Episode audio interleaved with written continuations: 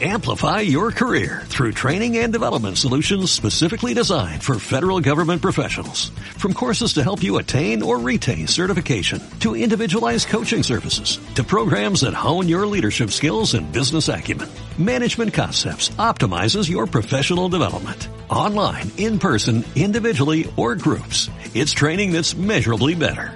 Learn more at managementconcepts.com. That's managementconcepts.com. Bezrat Hashem, que sea esta conferencia Lirfuash Lema Margarita Esther Bat Shulamit. Elna Refanalá, Elna Refanalá, Elna Refanalá y Marcus Mordejai Ben Jemile. Elna Refanaló, Elna Refanaló, Refanaló y todo Jolea Meja Israel, Linda Haya Bat Beki. Elna Refanalá, Elna Refanalá, Elna Refanalá. Vean ustedes, el tema de hoy, muy interesante, se llama la tefilá de Paró. Novedoso, novedoso, impresionante. La verdad, le agradezco a Hashem que me dio la oportunidad de caer con esta información y vamos a aprender cosas muy, muy interesantes. Todos, si queremos hacer una obra y queremos definir a Paró, ¿cómo lo definen ustedes? ¿Creyente o no creyente? Súper creyente. Súper no creyente, dice usted. ¿Tú por qué dices que es creyente? Después de ver tantos milagros y todavía pensar que su Dios es más grande que Boreolam, es súper creyente en su Dios. Por- no, no, pero no, el Dios era él, se- él se creía como Dios. Pero la pregunta es, ¿él creía en Hashem, creía en la tefilá o eso nada?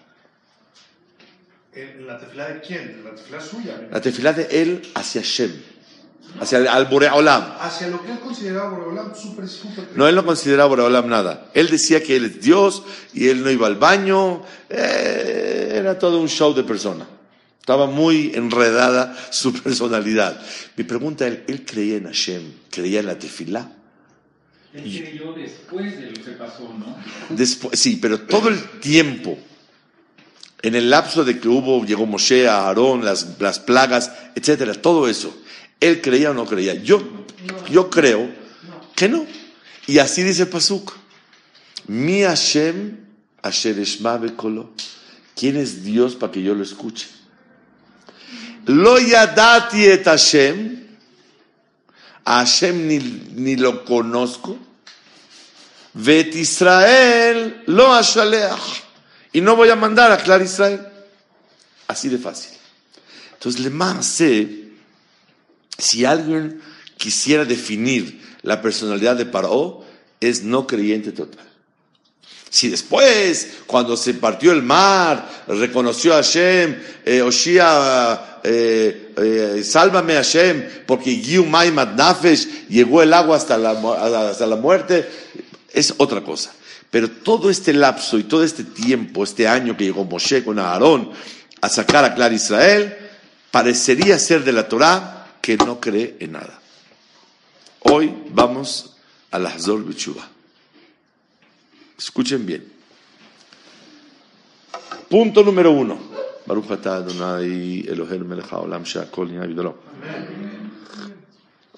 Punto número uno. En las diez Makot, la primer plaga era advertencia que tiene que mandar a Israel y si no lo castigan. Y la primer plaga le advirtieron en el agua. Segunda plaga en el palacio.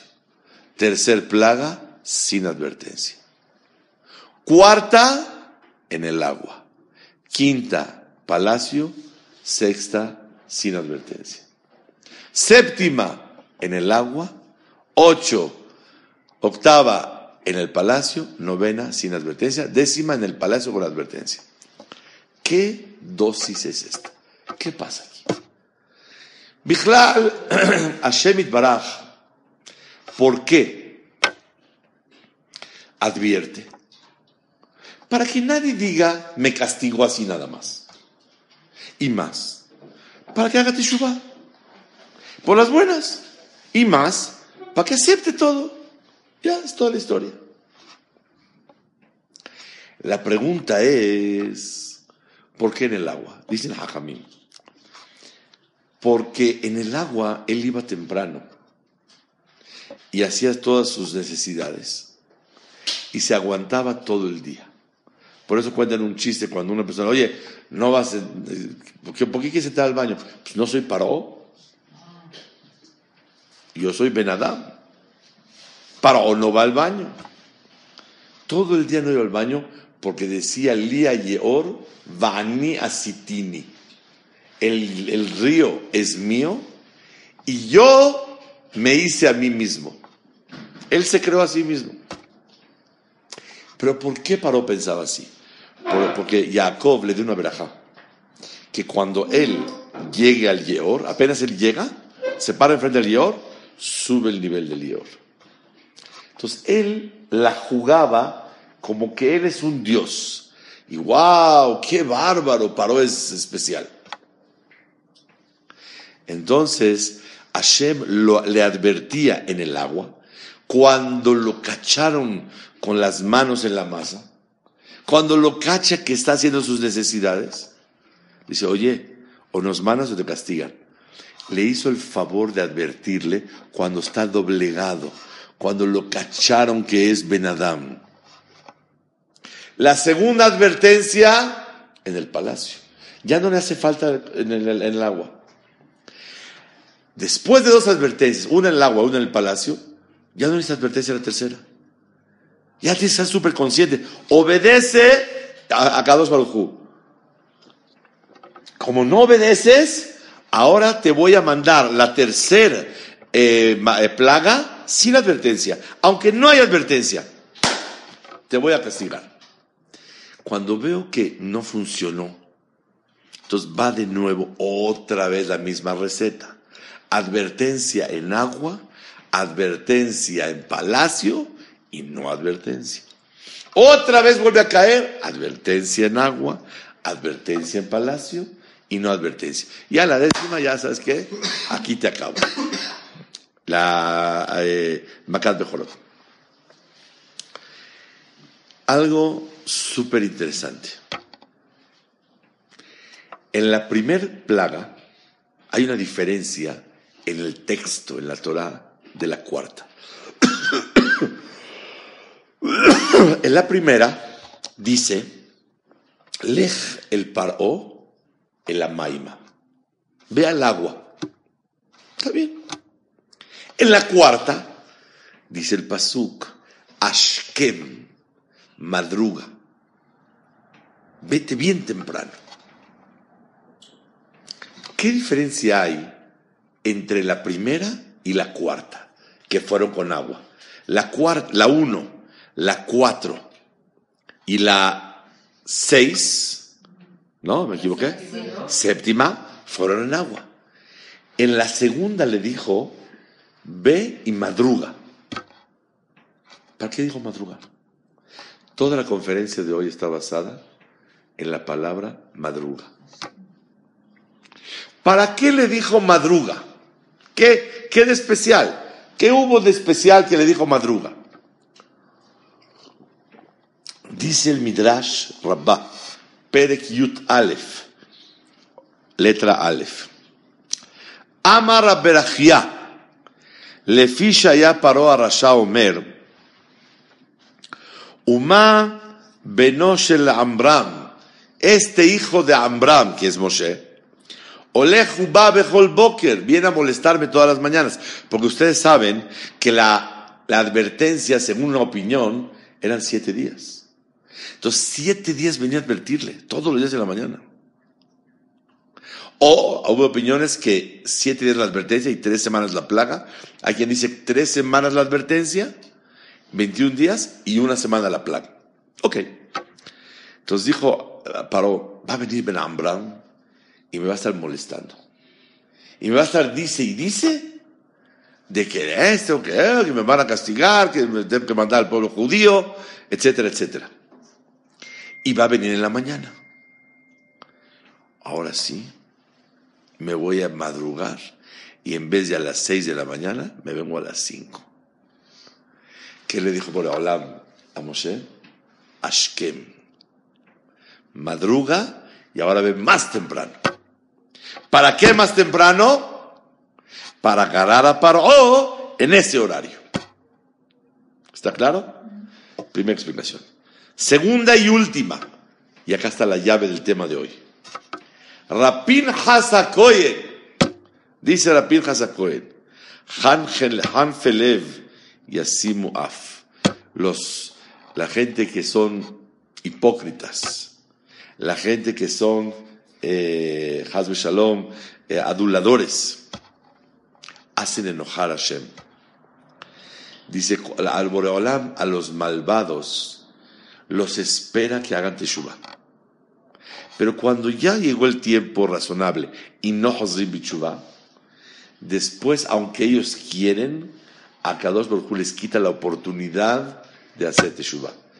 Y eso aprendemos de Paro que a Kadosh Barujú le dio chance primero. Después, ya no. Después de la quinta Macá, ahora aunque tú quieras, ya no, José Bichu. Dice el Midrash que aunque un Rasha quiera hacer Teshuvah y hacer Tefilá, ya no puede. Paró. ¿Por qué quiso madrugar temprano? Díganme ustedes, ¿por qué quiso madrugar? Paró Dice el Midrash, Ratzal Asok Bitfila. Quería rezarle a Arban Asmo Boreolam, el creador. Yahidum Yuhad, el único eterno. Kol Yahol, el todopoderoso. Akadosh Baruchu Boreolam, el creador. Eloque Israel, el Dios de Israel a él le va a rezar. Entonces le dijo, él salía temprano para concentrarse y, meditar y poder pedir piedad de Hashem. Porque cuando le dieron la, la plaga 1, 2, 3, dijo, wow, viene bien serio el asunto para la cuarta. Se salió temprano al agua a rezar. Y hay quien dice que por qué se salió de ahí. Dice los Mefarshim, porque su casa y todo Mitzrayim estaba lleno de abodazara. Se salía al río para rezarle a Kadosh Baruchu y le rezaba paro y hatati aviti pashati ana ana ana sálvame de las makot y hacía tefilá Kadosh Baruchu Paro. ¿Qué hizo Boreolam? Le dice Boreolam a Moshe, Hashke madruga veitiatzeb lefanav achelo veyelech. Pues rápido, córrele antes de que él ya acabe lo que va a hacer y se vaya de allá. Dice los likutim en el midrash, que para qué mandó Boreolam a Moshe Rabbenu leatrit libo para aturdirlo a, a Paró para que no rece con Kavaná.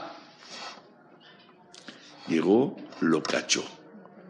Y él ahora, por despecho, ¿ustedes creen que él va a agarrar un libro y se va a poner a rezar y decirle, Ana Hashem Ana delante de Paró de Moshe? Para nada Como no le va a rezar delante de él, dice la Shon, שלחו בכוונה להטריד ליבו, שימצא עזות בליבו לעמוד נגד משה, para que se vea descarado delante de Moshe. Sale, señoras y señores, que para qué Moshe Boreola manda a Moshe Hashkem, madruga. ¿Para qué lo mandó para la cuarta plaga madrugando? Para aturdir a Paro que no rece con cabana. Aprendemos de aquí, Bezrat Hashem, cuatro puntos maravillosos y terminamos. ¿Qué aprendemos aquí? Cuatro puntos de reglamento en el judaísmo y de tefilá. Escuchen los cuatro puntos que aprendemos de aquí. Número uno. Tefilá sin cabana, sin concentración y preocupado y ocupado en otros pensamientos y aturdido, no es recibida delante de Hashem. Primer regla. Segunda regla. Afilun Rasha, tan grande como Paró, que lastimó tantos corazones que mató a tantas criaturas y se bañaba con la sangre de ellos. Y esclavizó a tanta gente por tantos años. Es un malvado. Si reza con Kavaná, se recibe. Segundo aprendizaje. Afilu Rasha Gamur como él. Si hace tefilá, se recibe. ¿Cómo sé que se recibe? Porque Hashem tuvo que decirle a Moshe que vaya a aturdirlo para que no se reciba su tefilá.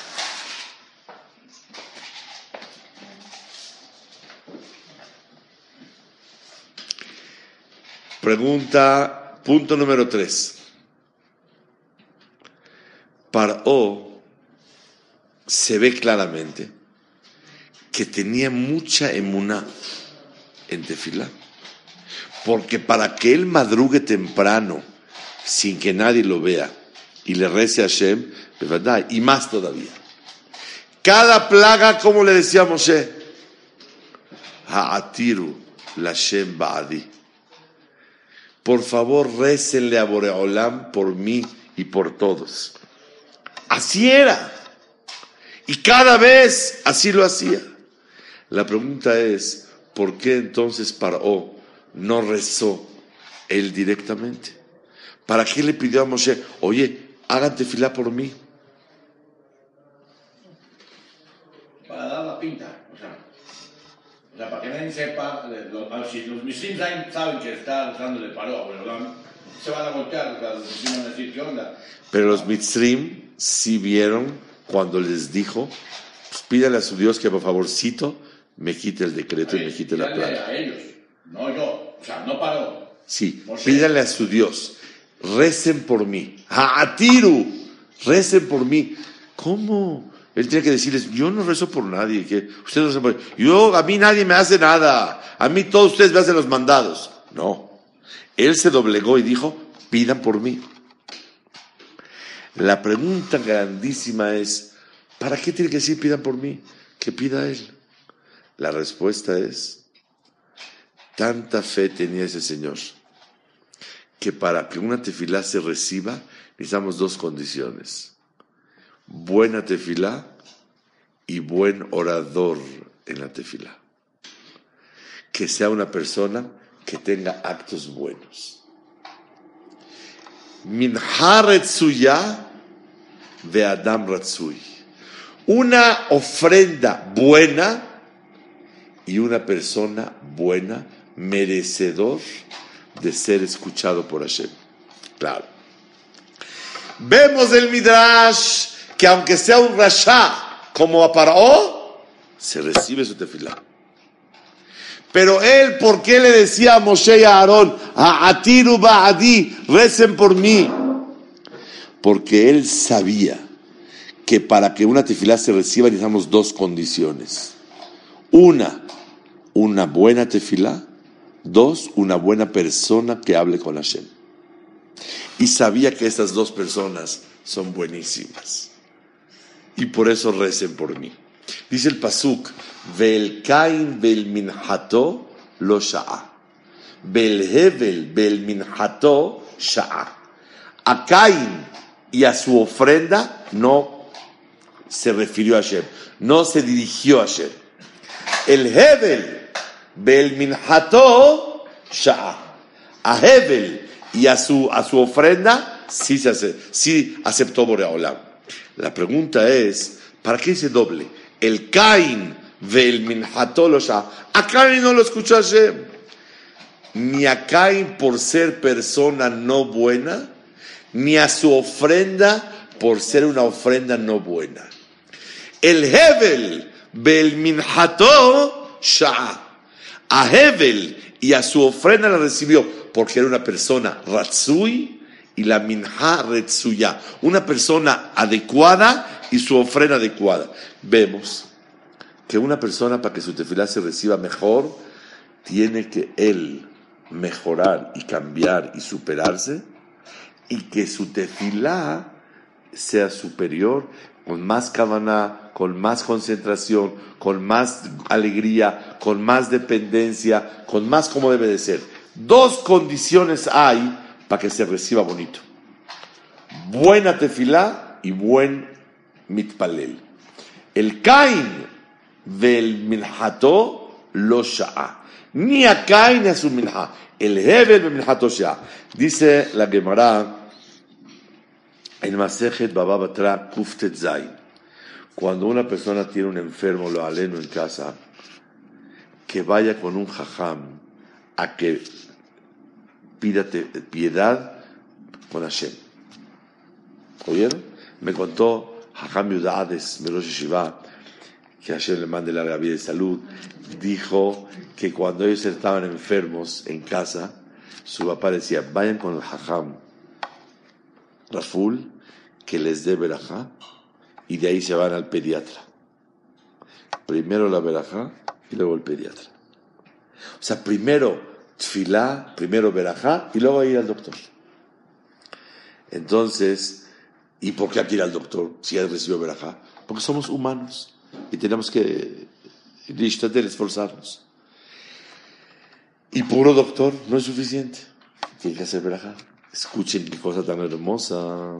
Dice la Gemara que cuando una persona lo tengo un enfermo en casa, que mande, que vaya con un jajam a que le dé verajá y para que pida tefilá por él. Dice el Nemuke Yosef, el tiempo de los Rishonim, en Bababatra Kuftet Zain, que esta persona, este jajam, sea tofes yeshiva, que tenga una yeshiva. Que tenga una yeshiva, a donde le enseña Torah, y a él pídele verajá. ¿Qué vemos? Que no es tan jajam, sino un jajam que tiene yeshiva. ¿Cuál es el punto de tener una yeshiva?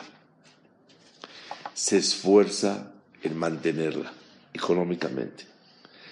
Se esfuerza en enseñar y les da kote tarabim, hacer que los demás hagan cosas buenas.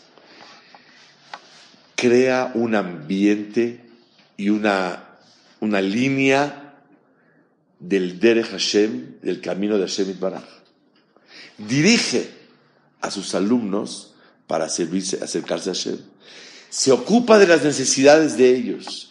Todo este paquete se llama en dos palabras Zikui Arabim. Hacer el bien por los demás. Cuando una persona mezaket Arabim, tiene fuerza para dar verajá. Tienes un enfermo en casa Barminan y el el jajam sheivakesh rahamim. Ve con un jajam que pida tefilá. Dice el Mukhe Yosef, tofes yeshiva. Una persona que tofes yeshiva. Contó jajam Yudades, que una vez fue con Rav Shlomo Zalman Oyerbach, alaba shalom. Rosh yeshiva de Kol Torah. Jajam, deme una verajá. Me dijo, no, es que está escrito que, hay que tiene que ser Tofes Yeshiva. Y yo ya no soy Rosh Yeshiva. Ya salí de trabajar, ya estaba viejito, ya no está en la yeshiva. Le dijo Rabades, a Jajam, a Rav Shlomo Zalman usted no tofes yeshiva, usted tofes toda la generación, todo el dor, usted tofes. ¿Oyeron? Entonces, le maase, aprendemos de aquí. Regla número uno, ¿cuál es la primera regla? Afilu Rasha. Regla número dos, tefilá sin cabana no se recibe. Regla número tres, que, ¿ah? Buen obra, buen, buen obra. Buena tefilá y buena persona. Regla número cuatro y última. Escuchen qué cosa. Esta es la bomba del día de hoy que de verdad tenemos que llevarnos en el corazón muy grande. Yo tengo pruebas que la persona que no cree en algo no le sirve. Ya lo han oído muchas veces. La Gemara dice que David Amelech, al final de su vida, cuando tenía 70 años, la ropa no le calentaba, las colchas no le calentaban. ¿Por qué no le calentaban? Dicen Hakamim. Porque a Mevazeta Begadim, Basof lo mehamemimlo. Una persona que desprecia las ropas, no le calientan. Y él, cuando estaba joven, su suegro lo quería matar, Shaul. Como quería matarlo a su suegro, fue y le cortó un pedazo de ropa. Y no tiene que haberle eh, roto la, ropa. Y como se la rompió, dice Hakamim, eso se llama despreciar la ropa. Que le ponga un papelito aquí, que le dé un recadito que estaba cerca de él y lo podía dañar y no le hizo nada para hacer las paces con él. No, rompió un pedazo de ropa. Como despreció ropa, la ropa no le calienta. Dicen Hajamim, la persona que desprecia ropa no le calienta. Yo le digo, una persona lo alenu, que desprecia Torah, aunque estudie Torah no le sirve. Una persona que desprecia tefilá, la tefilá no le sirve. Una persona que desprecia a Hashem, Hashem no lo ayuda. Espiritualmente, si las ropas naturalmente, cuando las desprecias no te sirven, cuando desprecias tefilá, no te sirve. Si, no, ¿quién es Hashem? Yo no voy a pedir. Si tú desprecias eso, aunque reces, no te sirve. ¿Estamos claros en el concepto?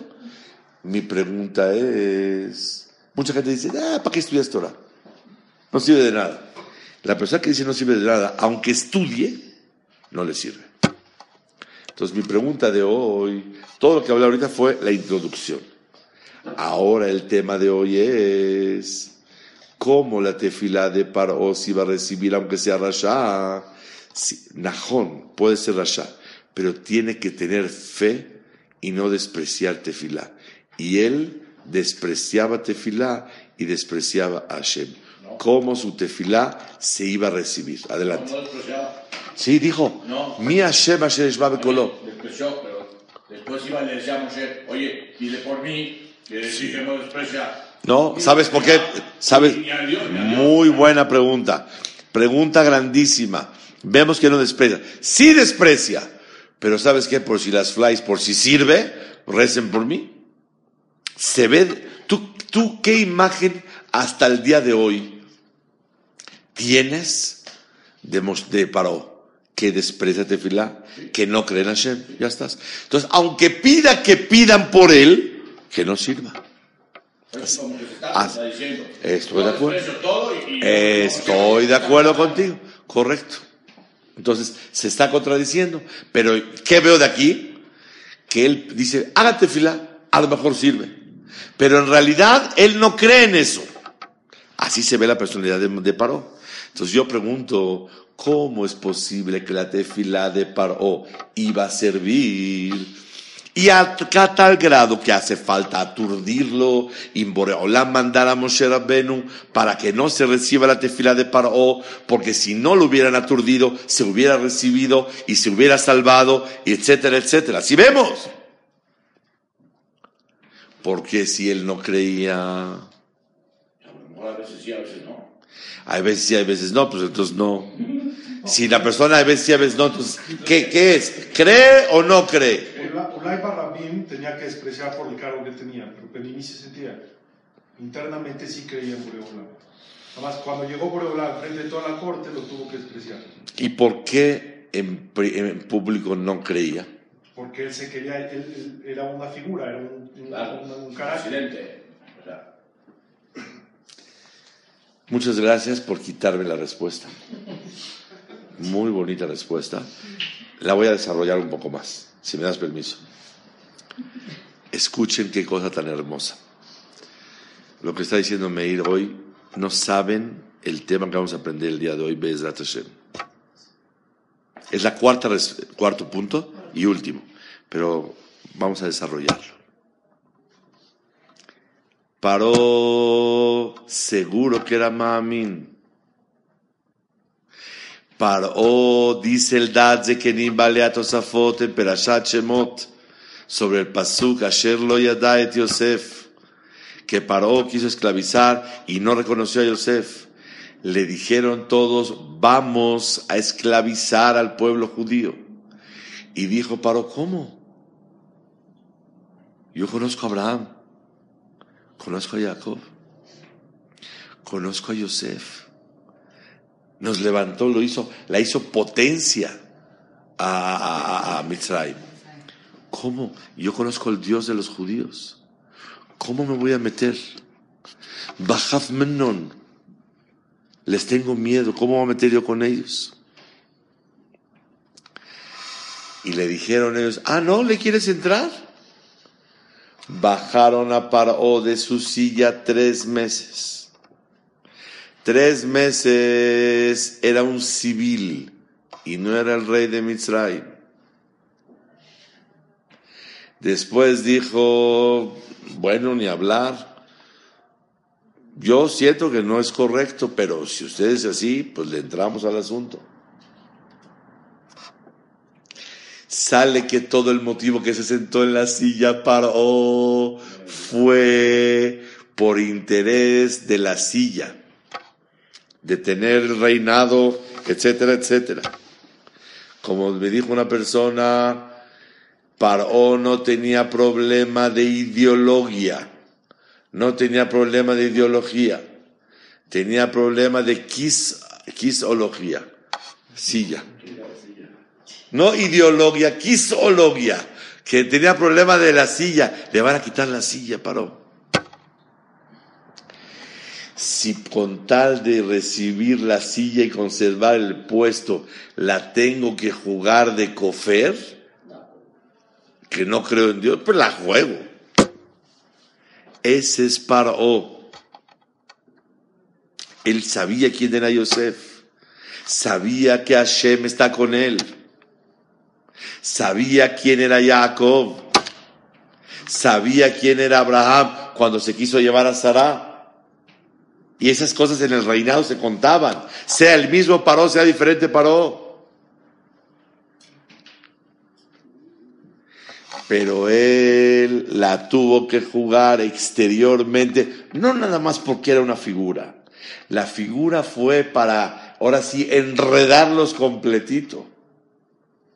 Pero él la jugó de que aquí no hay Dios, aquí no hay esto.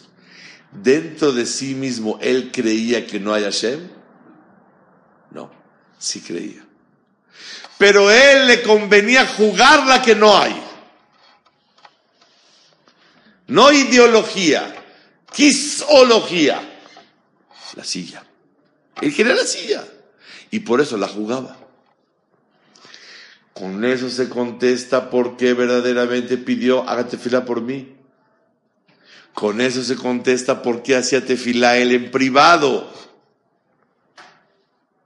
Él en realidad era un rasha, era un malvado. Pero la condición de que tiene que creer en algo para que las cosas funcionen, sí creía. Y creía sobre lo, lo que es Hashem, tefilá, min haretzuya be'adam ratzui. Una tefilá adecuada y una persona adecuada. Con eso me contesto a mí mismo. Por eso se salvó la vida Paró. Yo siempre tengo esa duda. ¿Por qué en toda la historia de Mitzrayim todos se murieron, se metieron al mato y Paró quedó como campeón? Pues el mero mero. ¿No es gran pregunta? Dice el Midrash que después se fue a ser el rey de Nineveh, a donde estaba Yoná. Yoná ven a mitad y Nineveh. El rey era Paró. ¿Qué sejú tuvo tanto Paró? Y de vivir tantos años porque adentro tenía la emuná y reconocía a Israel y a Boreolam, pero la tuvo que jugar de no para conservar la silla. ¿Oyeron qué grande? Y por eso paró. En realidad, ¿cómo se llama el, título de hoy? La tefilá de paró. La tefilá de paró. Paró si quería rezar. No digo que era un tzadik, era un ashá. Pero él sabía quién era. Tuvo una lección de parte de Abraham, los milagros que pasaron con Paró, con Abimelech.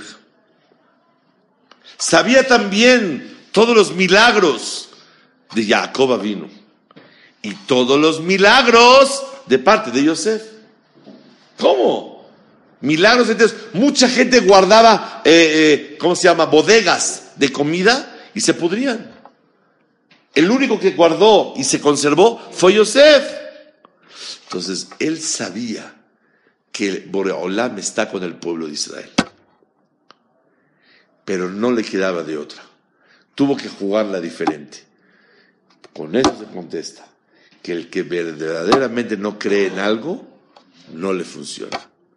Pero el que de verdad cree en eso, por eso es muy importante cuando uno va a rezar, confiar en Hashem que sí lo puede solucionar. Y que puede solucionar y lo puede hacer y no hay imposibles para Hashem y puede funcionar. Si la persona reza por si las flies, porque a lo mejor funciona, pero él ya se siente derrotado, la tefila no tiene fuerza. La tefila, la fuerza, la tefila tiene que venir con una alegría, con una esperanza, sabiendo que Kadosh Baruj Hu lo puede solucionar. Y ese es el Yesod Nifla que un Yehudí tiene que saber cuando va a rezar. La verdad, Moshe era muy humilde.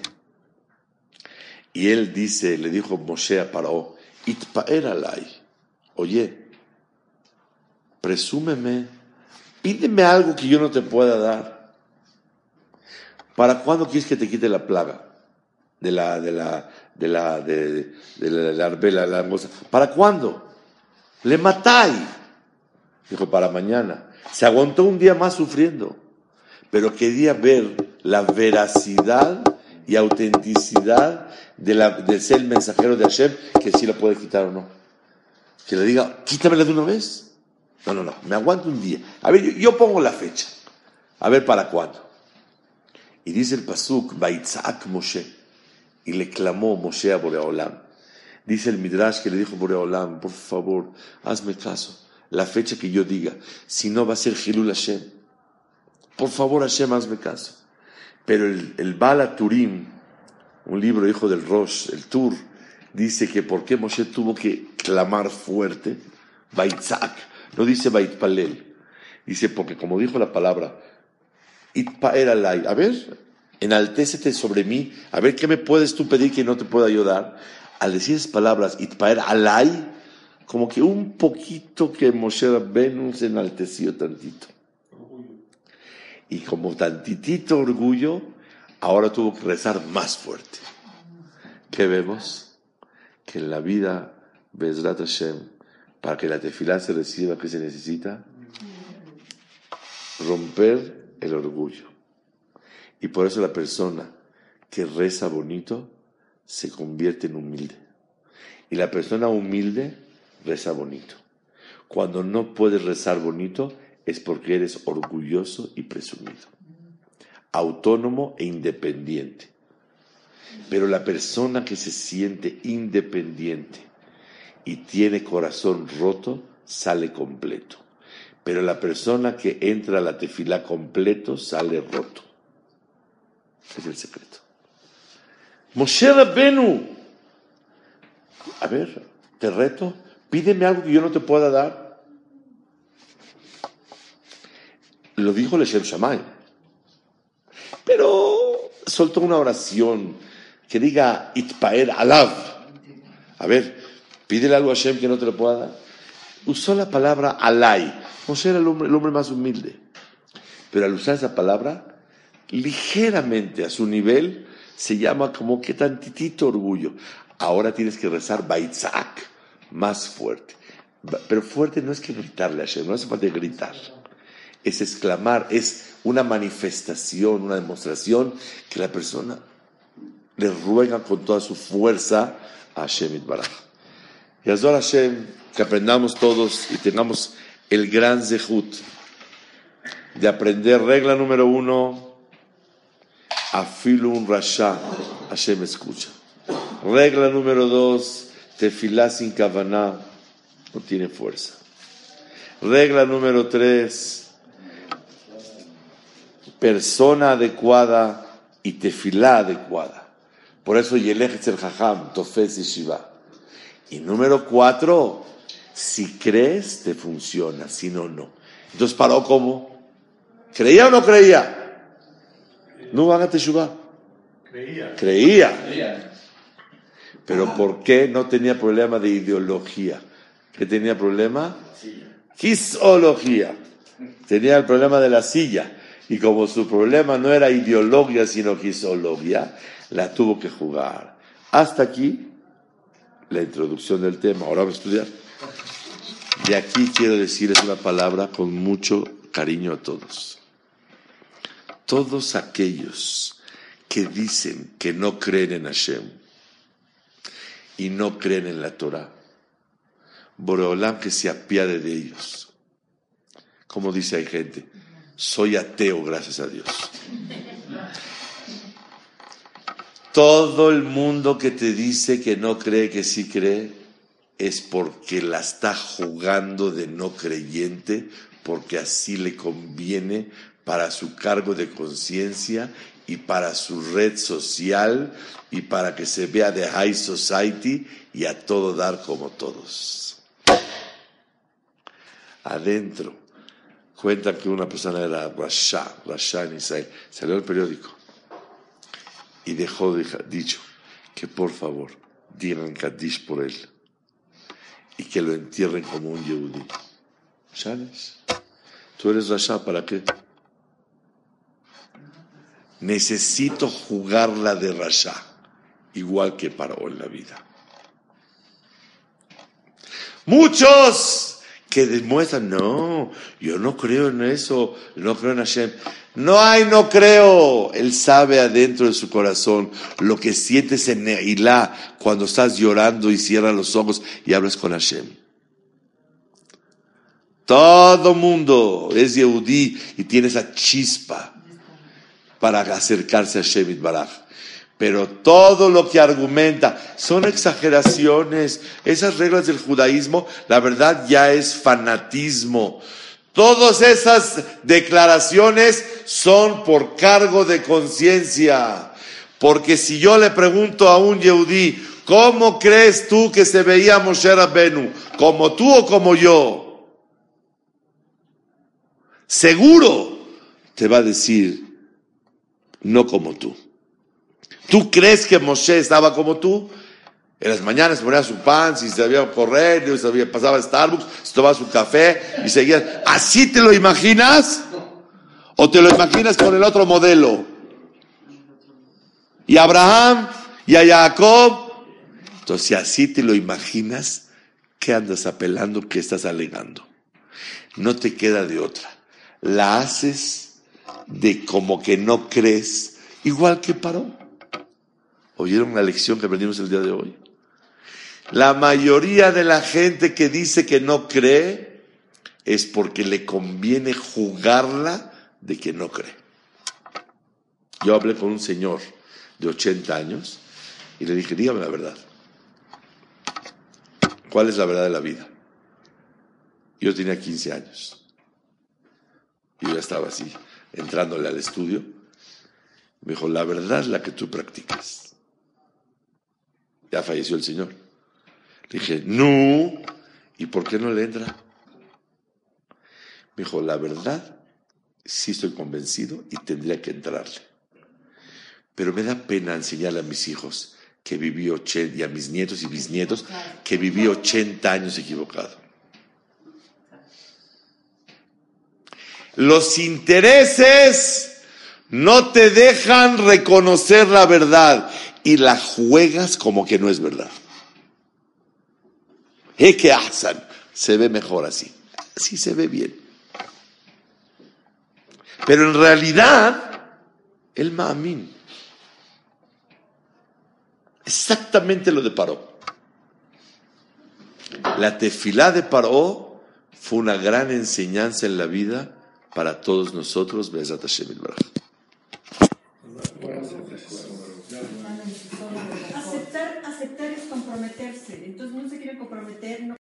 Amplify your career through training and development solutions specifically designed for federal government professionals. From courses to help you attain or retain certification, to individualized coaching services, to programs that hone your leadership skills and business acumen, Management Concepts optimizes your professional development. Online, in person, individually, or groups. It's training that's measurably better.